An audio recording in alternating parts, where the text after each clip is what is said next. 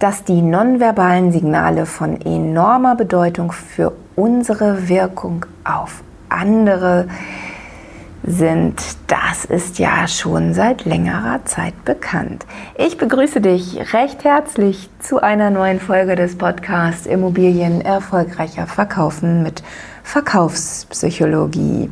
Ja, das ist schon seit längerer Zeit bekannt, dass die nonverbalen Signale eine ganz enorme Bedeutung für unsere Wirkung haben.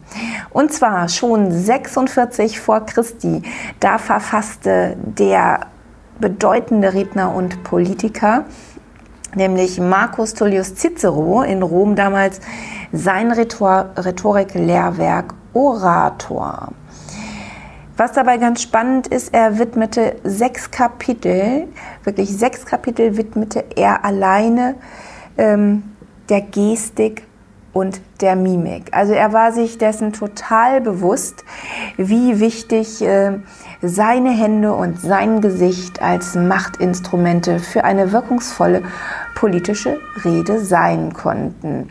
Und das zeigte sich schon damals und ist natürlich auch heute immer noch ähm, der Fall. Also ihr seht das äh, sicherlich auch bei dem einen oder anderen Politiker.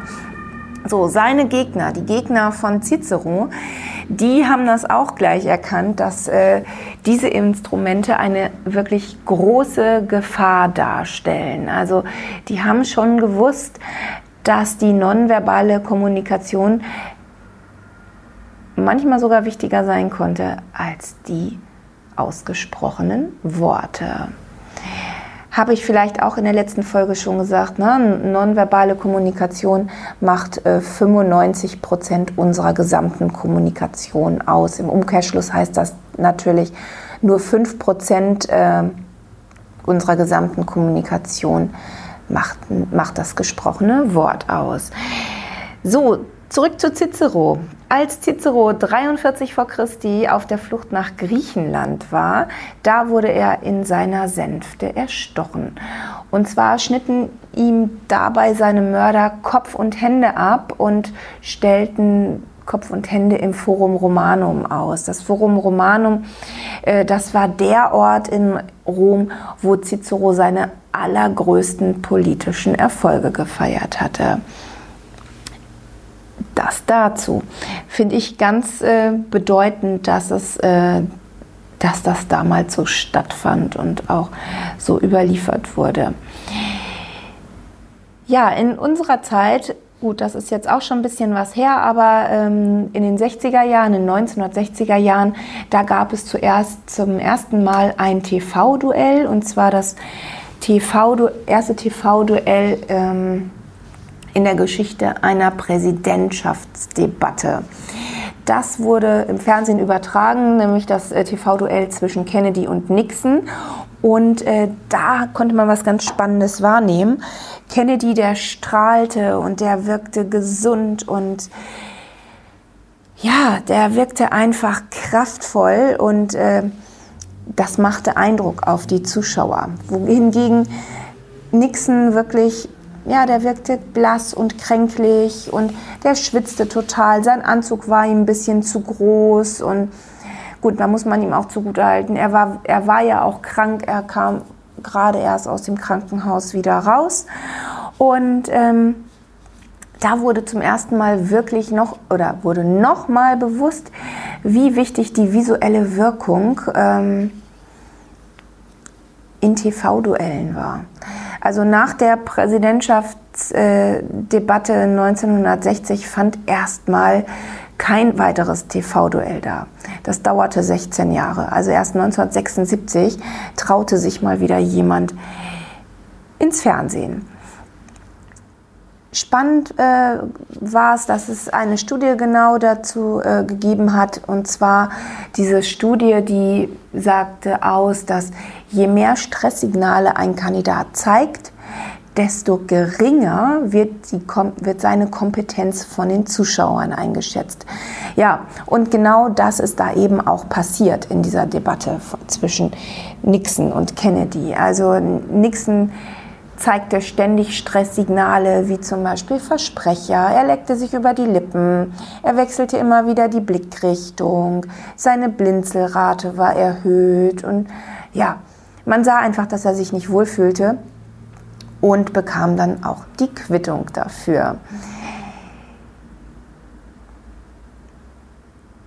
Also, Zusammengefasst heißt das, für die Kompetenzwirkung der beiden äh, Präsidentschaftskandidaten war es also weniger wichtig, was sie verbal formulierten, sondern wie sie es nonverbal transportierten. Das nochmal als Hinweis für dich. Vielleicht hast du ja nach der letzten Folge schon mal an ein paar Wirkung, Wirkungsinstrumenten bei dir ähm, ja, ein bisschen justiert. Ich will dir da auch gern noch mal etwas Hilfestellung geben. Es gibt nämlich insgesamt 14 verschiedene Wirkungsinstrumente. Einmal sind das ähm, die sieben Wirkungsinstrumente des nonverbalen Verhaltens und die Wirkungs sieben Wirkungsinstrumente der nonverbalen Ent äh, Erscheinung. Zum nonverbalen Verhalten, da gehört das interpersonelle Bewegungsverhalten dazu, die Körperhaltung, die, das Fuß- und Beinverhalten, die Gestik, die Kopfhaltung, die Mimik und die Stimme. Ich habe das bewusst in dieser Reihenfolge aufgeführt, weil nämlich die Wirkkraft von unten nach oben gesehen zunimmt. Also das interpersonelle Bewegungsverhalten schlägt die Stimme. Bei der nonverbalen Erscheinung, da sind es Farben, Form, Kleidungsstil, die Pigmentierung der Haut, die Haare, die Schuhe und die Accessoires.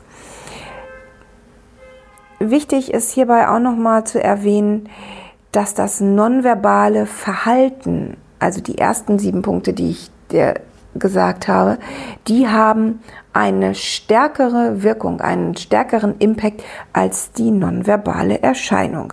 Also zum Beispiel sage ich dir jetzt, ähm, ja, zum Beispiel eine Hochstatus-Körpersprache, die wirkt trotz eines ja, nachlässigen Kleidungsstils, der ja einen niedrigeren Status transportiert, trotzdem kraftvoll und statuserhöhend.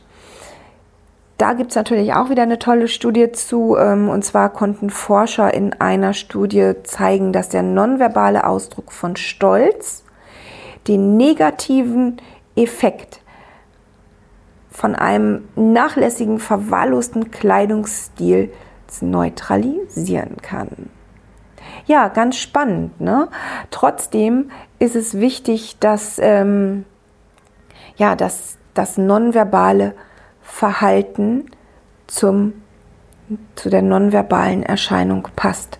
Also es, ich, ich kann mich nicht ähm, im Hochstatus kleiden, wenn aber mein nonverbales Verhalten nicht dazu passt, dann wirkt das nicht. Ne? Dann, äh, dann nimmt, der, äh, nimmt unser Gesprächspartner, unser Gegenüber äh, Inkongruenzen wahr und fragt sich ständig unterbewusst, irgendwas ist hier komisch, verstehe ich ja alles gerade gar nicht. Wenn du das spannend findest, und auch einmal eine Feinjustierung vielleicht vornehmen möchtest an deiner Wirkungskompetenz, melde dich gerne bei mir unter www.bettinaschröder.de. Da gehst du einfach auf meine Webseite und kontaktierst mich. Ich bedanke mich für deine Zeit, dass du heute wieder zugehört hast und wünsche dir jetzt eine erfolgreiche Woche. Alles Liebe und Gute, deine Bettina Schröder.